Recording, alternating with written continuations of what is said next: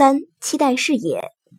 德国接受美学代表人物姚斯提出的，指的是在文学阅读之先及阅读过程中，作为接受主体的读者，基于个人与社会的复杂原因，心理上往往会有继承的心理图式，简称期待视野。它是审美期待的心理基础。在期待视野中有两点值得注意，其一是指读者的期待视野与新作品之间应当有一个适度的审美距离。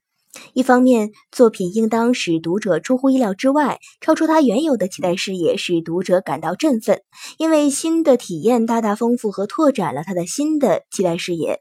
这就是为什么艺术作品总是需要创新。另一方面，作品又不能过分超前，不能让读者的期待视野处于绝对的陌生状态，这又会使读者感到寡然无味，难以接受。这也是一些先锋、极端先锋派作品曲高和寡的原因。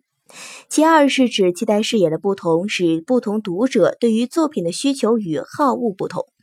由于读者是千差万别的，每个人的文化修养、审美趣味、生活经历、性格气质都各不相同，因而会形成不同的期待视野。读者对同一作品的理解也会出现差异，读者赋予作品的意义也会各不相同。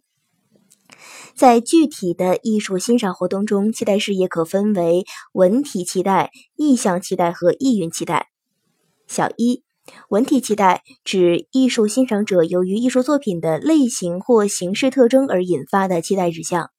小二，意象期待指艺术欣赏者由于艺术作品中的某种特定意象而引发的期待指向。小三，意蕴期待。指读者对作品的较为深层的审美意味、情感境界、人生态度、思想倾向等方面的期待。期待视野的形成主要与以下三个方面的因素相关：小一，生活实践和文化教养所形成的世界观与人生观；小二，一定的艺术文化专业素养；小三，特定的生理机制。及接受者的性别、年龄、气质类型等生理特征。